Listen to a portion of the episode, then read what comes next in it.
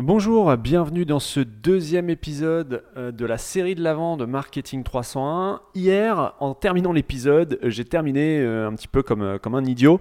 Je voulais te parler d'un outil et j'ai oublié le nom. J'ai pas préparé du tout l'épisode et du coup, enfin, j'avais pas de, de notes et je me suis dit qu'il fallait que je te parle de l'outil dont je t'avais parlé dans l'épisode 51 du podcast. Donc, si tu veux réécouter l'épisode en entier qui était comment hacker tes performances mentales, je te donne rendez-vous sur marketing301.net/slash 51.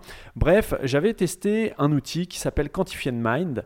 Euh, accessible à l'URL quantified q u a n t i f i e d mind mind.com dans lequel tu pouvais tester euh, eh bien, euh, différentes choses sur ta vie, euh, notamment le fait de boire du café, le fait de méditer, de faire, d'avoir une pratique sexuelle, de sauter le petit déjeuner et le, time of day, le, moment dans la journée auquel tu es le plus performant. En fait, ça consiste à réaliser une série de tests sur plusieurs jours. Donc là, moi, j'ai fait le, test sur le café qui était composé de 31 sessions, donc 31 jours.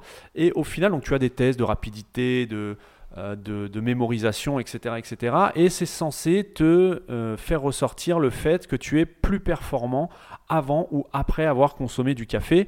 Euh, bref, c'est un test un petit peu fastidieux parce que tous les matins, il fallait réaliser ce texte un petit peu euh, pas très long, hein, c'est quelques minutes, c'est moins d'une dizaine de minutes.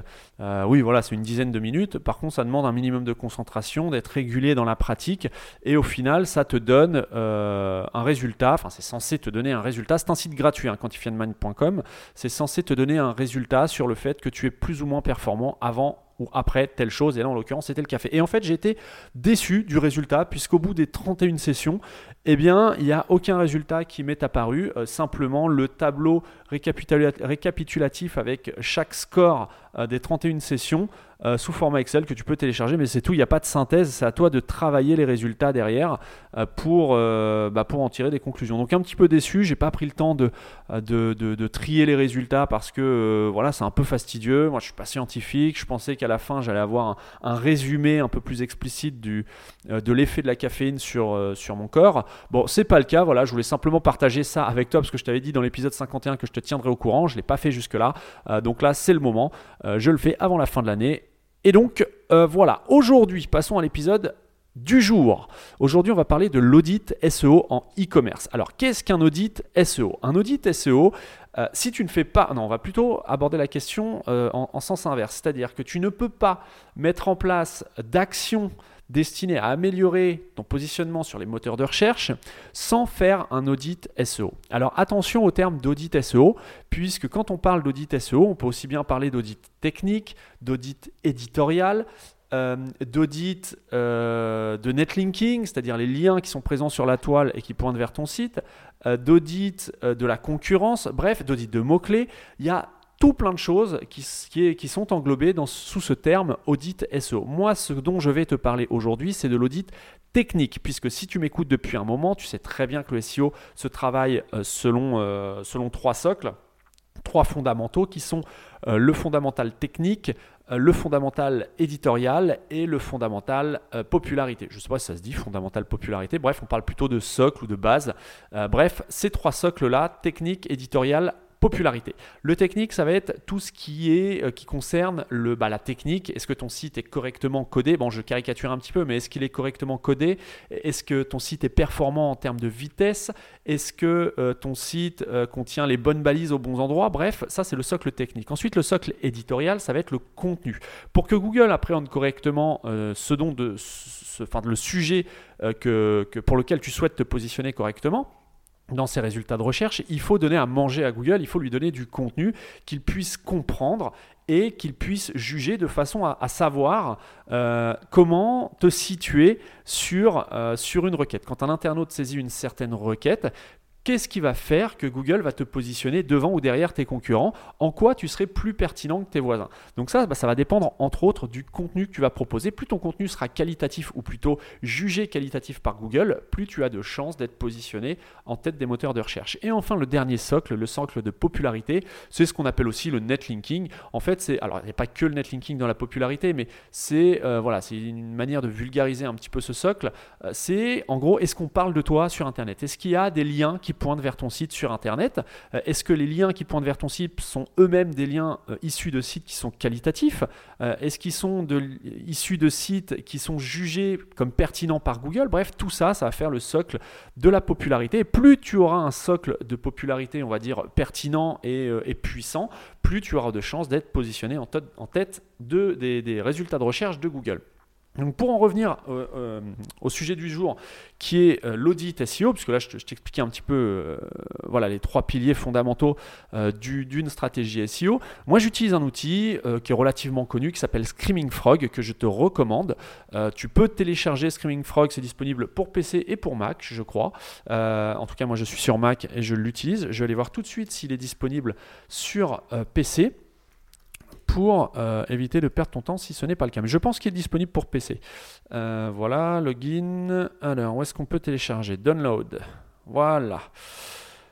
macOS, donc il est disponible pour macOS, pour Windows, pour Ubuntu, donc euh, oui, tu peux l'utiliser sur PC également. L'avantage de ce, logiciel, c'est qu'il est disponible en ce qu'on appelle en freemium, c'est-à-dire que tu as une version gratuite qui te limite à l'analyse de, des 500 premières URL. C'est-à-dire que si ton site fait moins de 500 euh, pages, hein, pour parler vulgairement, tu peux utiliser l'outil en version gratuite. Si maintenant tu veux aller plus loin dans la configuration de l'outil, euh, et que ton site contient plus de 500 pages, il va falloir que tu passes sur la version payante euh, qui coûte environ, alors le, tarif indiqué sur le site est en livres, euh, de mémoire on doit être à 149 livres, ce qui correspond à peu près à 180 euros pour une licence valable un an.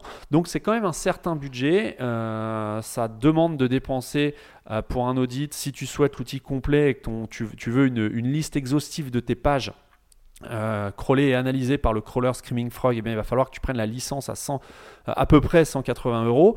Euh, sinon, tu peux aussi, si ton site comporte par exemple 5000 pages, eh bien, tu peux très bien utiliser la version gratuite, simplement que l'outil va, crawler, va, va, scanner les 500 premières URL qu'il va trouver et va te sortir une analyse de ces 500 premières URL. Alors, tu ne peux pas choisir les 500 URL qui seront, qui seront, qui seront analysées, si ce n'est l'URL de départ. Alors, en général, tu mets ta page d'accueil et à partir de ta page d'accueil, l'outil va naviguer sur ton site jusqu'à atteindre la 500e URL. Alors quand je parle d'URL, c'est pas forcément des pages. Euh, ça contient euh, aussi bien les pages HTML, euh, les fichiers CSS, les fichiers JavaScript. Donc si tu as beaucoup de fichiers JavaScript par exemple ou de fichiers CSS, eh bien tu as un, quota qui va être réservé au crawl de ces fichiers qui ne sont pas des pages HTML à proprement parler. Et donc tu pourrais te retrouver avec vraiment une très faible quantité de tes réelles pages analysées par l'outil si tu es dans la version gratuite.